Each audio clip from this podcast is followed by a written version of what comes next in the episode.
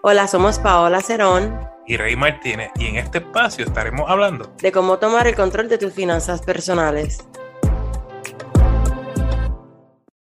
Esto es Finanzas al Día. Yo soy Rey Martínez, coach financiero, y me acompaña Paola Cerón, mejor conocida como Wise Money Girl. Estamos aquí para hablar de todo lo relacionado a dinero. Bienvenida, Paola. Hola, Rey. Buenas noches. Gracias por tenerme aquí de nuevo. Eh, muy contenta con el tema de hoy porque es uno de mis temas favoritos, y, por no decir mi favorito. Y nada, Rey, cuéntanos quién es nuestro auspiciador de hoy. El episodio de hoy es traído a ustedes por Barbería Styles. Barbería Styles, comprometido con la belleza y la salud de nuestro amigo Javier. Lo consigue en Bayamón. Para más información, pasa por su Instagram, Barbería Styles, la última I de Y. Le agradecemos a nuestros Patreons también, a Mercedes, Marisela, Juliet, Rosy José Luis. Amigo, y si tú también quieres apoyar la finanza del día con Paola y Rey, es súper fácil y te lo vamos a agradecer. Lo puedes hacer visitando la página patreon.com Finanzas al día con Paola y Rey. Bueno, Paola, pues vamos al tema de hoy. Bueno, bueno, Rey, vamos a estar hablando de mentalidad y vamos a empezar, Rey, y yo creo que tú me puedes ayudar porque a mí me gusta cómo tú defines las cosas, que es una mentalidad de crecimiento. Mentalidad de crecimiento es lo que muchas personas tenemos que hacer y a veces me incluyo en varias en varias cosas que, que deseo aprender. Es cuando tener la capacidad de aprender, cambiar y mejorar. Y, y, tener esas tres cosas con tiempo y esfuerzo. Ejemplo, si tú quieres aprender a cocinar y tú dices, no, ya yo sé cocinar, pero quieres aprender algo diferente, tienes que tener la capacidad para aprender, cambiar tu método de cocinar y, y también mejorar la destreza, ¿verdad? Esa es la mentalidad de crecimiento, de cambiar. Y, yo creo que es importante, Paola, también poder definir, antes de continuar con el tema, por qué Paola y Rey están hablando de mentalidad cuando ustedes dos hablan de dinero. Y la razón es que la mentalidad, como tú te administras, tiene que ver con el dinero, tu mentalidad, ¿verdad? Eh, porque una persona en depresión que no, no tenga control de su mentalidad tiende a gastar por soledad. Y hoy yo creo que, te, queremos enseñar cómo cambiar, cómo comenzar a cambiar eso, ese tipo de pensamiento, ¿verdad, Paola? No, eh, estoy bien de acuerdo y te voy a dar un ejemplo. Ahora que estamos hablando de mentalidad, eh, los latinos somos los que menos mentalidad de crecimiento eh, tenemos. Y me atrevo a decirlo con respeto, pues porque nosotros a veces pensamos que no merecemos las cosas. Y como tú bien dices, que tiene que ver la mentalidad con el dinero, y yo creo que tú sabes, porque yo siempre estoy recalcando esto, esta es la base de lo que es Wise Money Girl.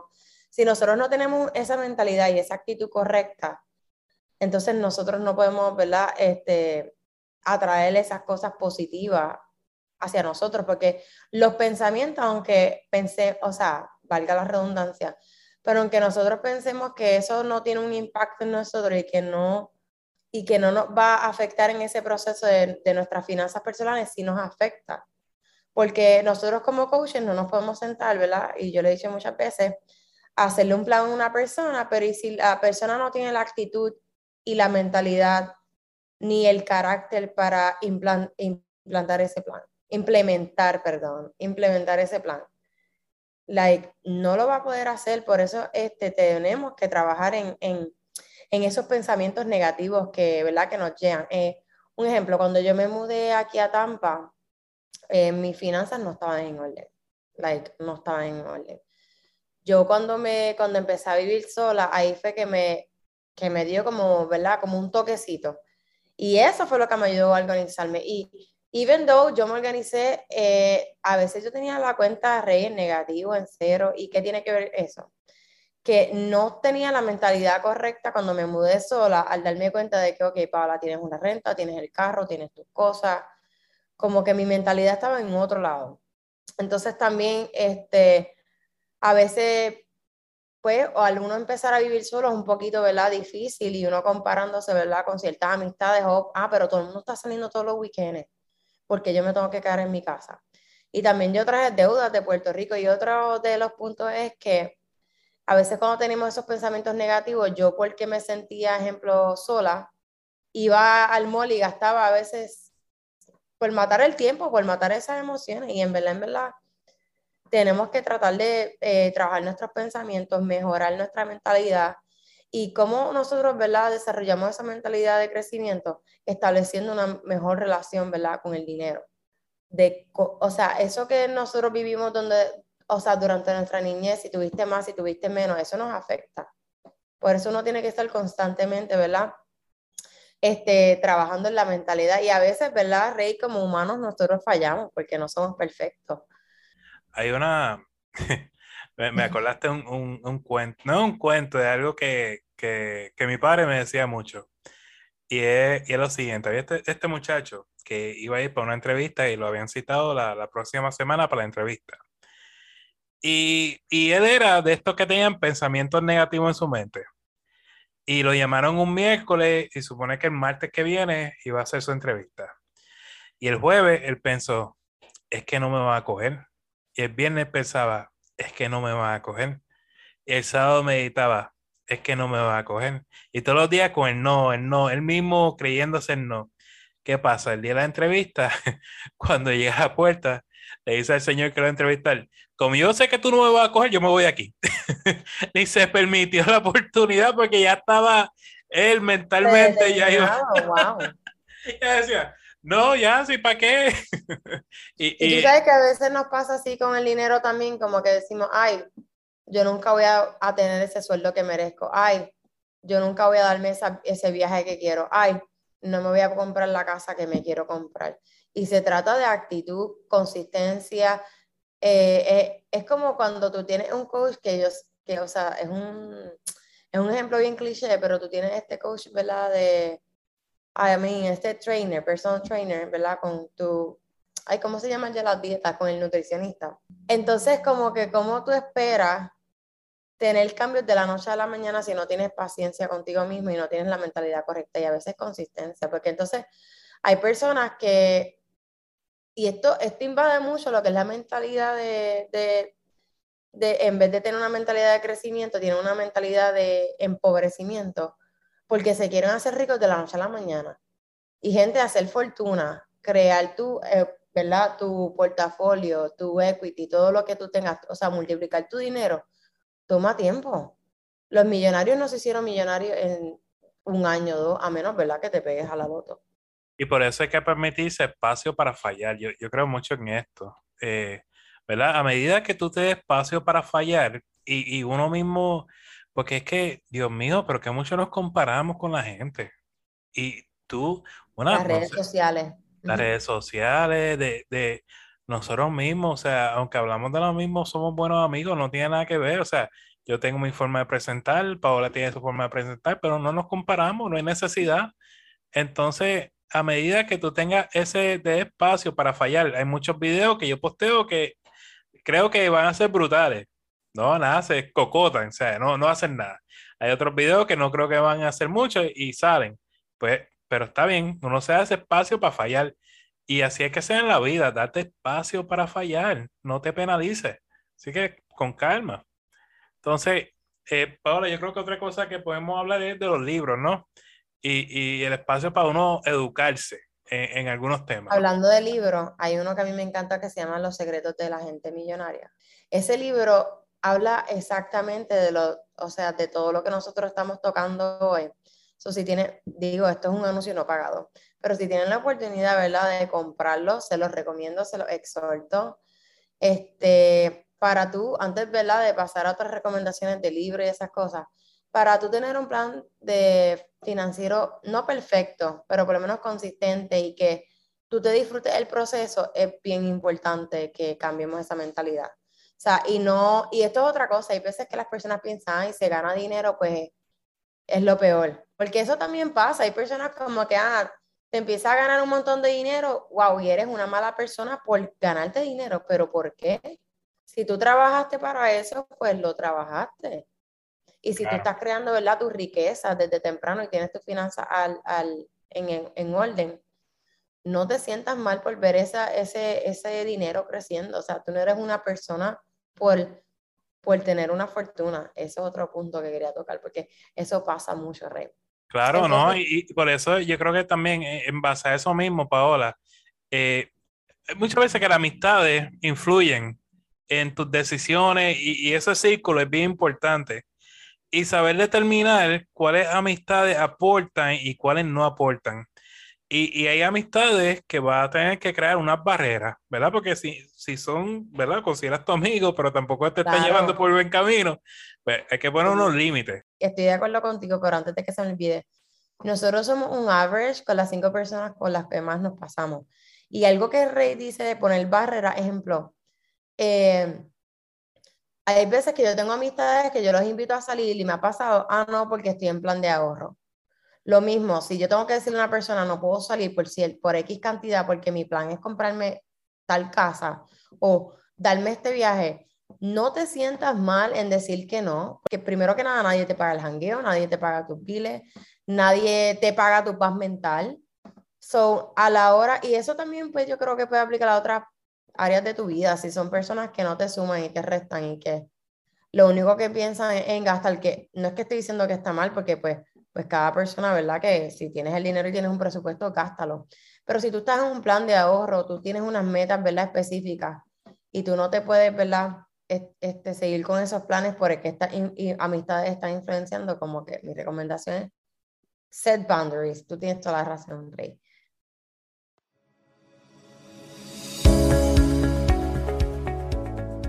¿Estás buscando asistencia personal en el tema de las finanzas? Tanto Rey como yo ofrecemos servicios de coaching. Para contratarme me pueden conseguir en Wise Money Girl en Instagram y a Rey lo pueden conseguir en su página web Finanzas con Rey. Cada podcast estaremos contestando al menos tres preguntas que nos llegan tanto por el podcast o por las redes sociales. Y aclaramos que toda información es para uso educativo. Siempre consulten con un asesor financiero o con una entidad bancaria antes de tomar cualquier decisión financiera. Bueno, Rey, hoy tenemos este, esta pregunta de Hilda y dice así, mi hijo cogió un préstamo estudiantil y yo lo firmé. Si él no lo paga, ¿me afecta mi crédito? Hilda, la respuesta es sí, porque lo que estoy entendiendo es que esto es un Parent Plus, ¿verdad? Rate Loan. Y estos tipos de préstamos estudiantiles se supone que el padre empieza a pagar desde el momento que es desembolsado. Lo que pasa es que tú puedes, ¿verdad? Ask por un forbearance o un deferment, ¿verdad? Para que tú no este, empieces a pagar hasta, hasta seis meses después de que tu hijo se haya graduado. Entonces, ¿qué pasa? Que cuando tú lo tienes en el estatus de forbearance, los intereses se van, ¿verdad? Acumulando. Cuando lo tienes en deferment. Los intereses no se te están acumulando. So, yo te exhorto, ¿verdad? Que te sientes con tu hijo, este, abran ese, ¿verdad? El portal donde está la información del préstamo. Eh, puedes buscar lo que se llaman los promissionary notes. No sé cómo se dice eso, Rey. Las notas promisionarias, ¿será? Ajá, ese documento te va a decir todas las condiciones que tú aceptaste. Y lamentablemente, si no paga, eh, si no se paga, pues sí, te va a afectar tu crédito. Ahora hay que, hay que, aprovechar, este, tenemos el seminario, préstamo estudiantiles 101 el próximo 8 de agosto. Entonces, vamos a aprovechar la oportunidad para hablar un poquito de este seminario. So, Paola y yo hemos estado trabajando mucha, mucha información y para traerla al idioma español. ¿Por qué? Porque hay mucha información de préstamo estudiantil en el idioma inglés, pero en español casi no se consiguen. Así que eh, Paola y yo hemos hecho el esfuerzo monumental. De tratar de masticar ese, ese material y más que ellos cambian toda la semana un eh, punto del Long Forget. Necesitamos añadiendo mucha información. Eh, obviamente, desde que nosotros empezamos este, esto fue como un testing y nosotros pedimos mucho feedback y agradecemos a las primeras tres clases que gracias a su feedback podemos seguir mejorando este, seminario y obviamente cuando estemos en agosto, maybe va a haber otro feedback y lo vamos a seguir mejorando hasta que. Hasta que podamos llevar toda esa información. Así que, ¿para quién es este seminario? Si tú tienes préstamos estudiantiles, te graduaste con préstamos estudiantiles, no entiendes cómo pagarlo, te sientes ahogado o quieres saber cómo lograr que te perdonen de préstamo estudiantil, nosotros te vamos a explicar cuál es el proceso con mucho detalle y, y lo vas a entender. Si tú vas a estudiar maestría y doctorado, estás pensando que, cómo, cómo funciona estos préstamos estudiantiles, este seminario es para ti. Si tú estás en proceso de estar estudiando en la universidad y, y no sabes cómo funciona estos préstamos estudiantiles, que es un préstamo estudiantil garantizado y que no es, pues este seminario es para ti. Si tú vas a entrar a la universidad ahora en agosto y tú estás pensando, te han hablado de estos préstamos estudiantiles, has escuchado cosas buenas, cosas malas, pues mira, este préstamo estudiantil es para ti. Padre, si a ti te han pedido que tú firmes préstamo estudiantil por tu hijo, este seminario es para ti. Créeme, Paola y yo hemos cubierto todas estas bases. Pasen por la página finanzascorrey.com, va a ver enlace, te va a llevar una cuenta de PayPal, va a, a pagar los 40 dólares. Una vez te pagas los 40 dólares, te va a enviar un correo electrónico que te va a dar la información para para que entre al enlace de Zoom el 8 de agosto a las 8 de la noche. Bueno, pues vamos a nuestra segunda pregunta eh, de EMQRN. Ustedes me han animado a pensar mejor cómo gasto el dinero. Se nota la diferencia cuando miro la diferencia entre necesidad y capricho. Yes, es, that, that's a big thing en las finanzas, porque hay veces que nosotros, ¿verdad? Queremos comprar cosas que pensamos que necesitamos, pero me las es un capricho, pero voy a hacer un stop rate porque tampoco yo me quiero ver como que, ah, nunca gastes tu dinero. Y yo siempre digo, si tú tienes un presupuesto, pagaste tu deuda, ahorraste, eh, si diste tu diezmo, si esto aplica para las personas que están en la iglesia, y ya cumpliste con todo eso, it's fine, go for it y cómprate esos caprichos, pero no estés siempre poniendo, eh, poniendo todos los caprichos ante las necesidades. Like, Tú no vas a, a, a, irte al mall y gastar, qué sé yo, 500 dólares en ropa y no pagar el carro. That's what I mean. Like, la necesidad es pagar tu carro porque es lo que te mueve el trabajo, aunque sabemos que la gasolina está cara, pero ajá. Y el capricho es, la, es la ropa, pero obviamente que es prioridad el carro. No, no, yo, yo, yo estoy de acuerdo contigo, Paola. Mucha gente piensa que uno dice, no, no gastes dinero. No, mi mensaje no es eso. Si ustedes escuchan bien el mensaje que yo estoy diciendo es que gasten con intención, ¿verdad? O sea, igual te puedes ir de vacaciones, te puedes hacer todas las cosas que tú quieras hacer con intención. Porque lo menos que tú quieres hacer es irte de vacaciones y regresar con una deuda porque te estás trayendo esas vacaciones contigo y cada vez que haga un pago de tarjeta de crédito te acuerdas de las vacaciones. no, eso me pasó a mí ahora, Rey. Ahora que te hablas de eso, yo he usado la tarjeta para separar muchas cosas, ¿verdad? Para el viaje de Europa. Pero ya tengo un plan de que, ok, julio y agosto a saldar esa tarjeta. Porque me da estrés, pero, you know, es, es tener un plan, es tener ese plan y saber, ¿verdad? ¿Cómo tener un balance? Bueno, nuestra tercera pregunta es de Janet y dice, ¿cómo puedo pagar mi deuda? Tengo dos tarjetas de crédito y los intereses me matan. ¿Qué puedo hacer para reducirla? Janet, lo primero es que hay dos tipos, que, ¿verdad? Eh, Rey y yo hablamos. Está la bola de nieve y está el método de la avalancha.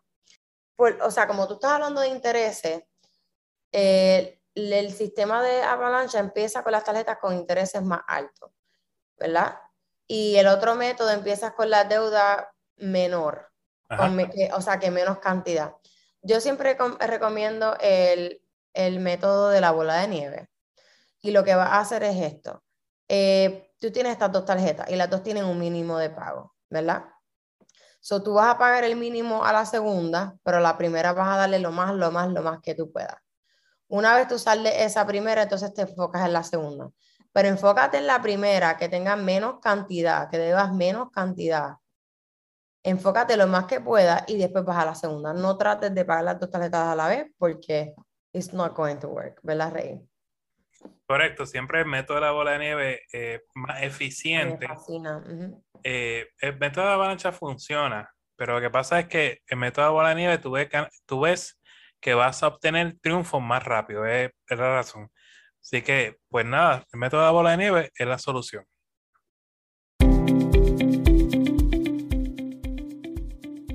Recuerda que nadie te puede hacer sentir inferior sin tu consentimiento. Eleanor Roosevelt.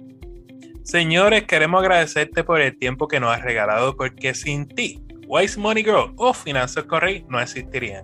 Si te agrada este contenido, te invitamos a darnos 5 estrellas en el podcast y dejarnos un comentario para seguir creciendo en esta comunidad.